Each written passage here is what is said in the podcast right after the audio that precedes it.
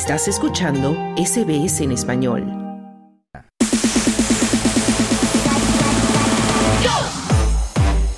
Deportes. Una de la tarde con 53 minutos, tiempo de deportes y se encuentra nuevamente con nosotros Esther Lozano. Esther, ¿cómo estás? Hola Carlos, aquí estoy de nuevo. Pues sí, vamos a hablar primero de fútbol, hay muchas noticias hoy. Vamos a empezar aquí en Australia porque la A-League femenina vio una jornada plagada de huesos rotos, conmociones cerebrales y una suspensión que ha dejado al Sydney Football Club sin cuatro jugadoras claves para su visita a Wellington. Mientras que la victoria por 3-0 del fin de semana pasado contra sus rivales por el título Western United empujó a las Sky Blues a lo más alto de la tabla. El entrenador Antti Juric ahora enfrenta un dolor de cabeza defensivo, mientras trata de, llegar, de llenar algunos huecos en su línea de fondo. La defensa clave Charlotte McLean se perderá cuatro semanas después de someterse a una cirugía por un pómulo fracturado debido a una colisión frontal con su compañera de equipo Yada Wyman en los últimos minutos del choque del domingo. Y por otro lado, la portera Wyman sufrió una conmoción y se perderá una semana de partidos, mientras que la capitana Madison Halley está en duda debido a una lesión en la cadera. Y la capitana suplente Natalie Tobin se llevó dos tarjetas amarillas contra el United, su segunda expulsión de la temporada, lo que la deja fuera de juego con un partido de sanción. Nos vamos ahora a los resultados de la Copa Libertadores. El paraguayo Cerro Porteño derribó a Fortaleza en Brasil con una victoria de 1 a 0, mientras que el peruano Sporting Cristal supo sortear a Huracán en Buenos Aires llevándose un empate a cero. Esto fue en la ida este jueves de la tercera fase de la Copa Libertadores.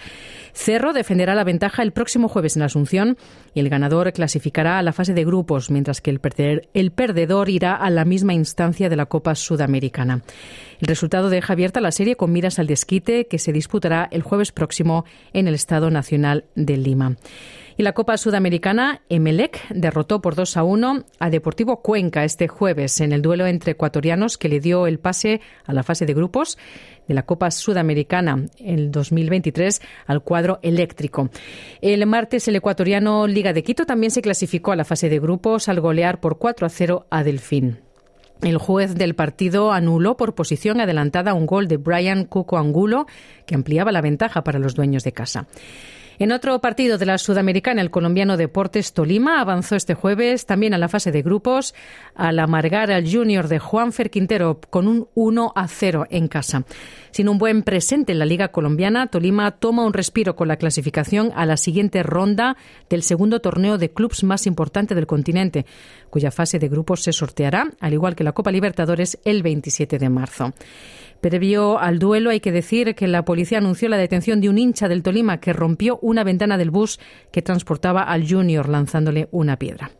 El Manchester United, todavía herido en su orgullo por derrotar 7 a 0, por la derrota de 7 a 0 del domingo en Liverpool, ganó esta vez por 4 a 1 en casa al Betis.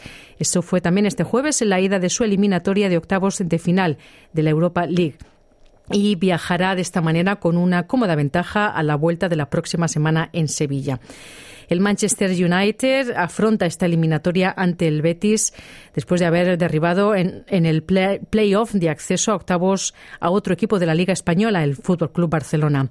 El objetivo del United es poder reeditar lo conseguido en el 2017 cuando fue campeón de la Copa de la Liga y la Europa League también en ambos. Por el momento, a finales de febrero, conquistó la Copa de la Liga, su primer trofeo en casi seis años, y es uno de los grandes favoritos a levantar el trofeo en la segunda competición europea de clubes en importancia. Y el Betis, después de haber liderado su grupo en la primera fase, se complica ahora seriamente la supervivencia en la competición y va a necesitar una remontada épica en el estadio Benito Villamarín en Sevilla. Nos vamos al tenis. La joven tenista británica Emma Raducanu superó el jueves sin grandes dificultades la primera ronda del torneo de Indian Wells en California, Estados Unidos, mientras el australiano Tanasi Kokinakis avanzó también y será el primer rival del español Carlos Alcaraz. La británica que trata de recuperar la forma con la que ganó sorprendentemente el abierto de Estados Unidos en el 2021 se deshizo de la montenegrina Danka Kovinic por 6-2 y 6-3 en 81 minutos de juego en la pista central de Indian Wells.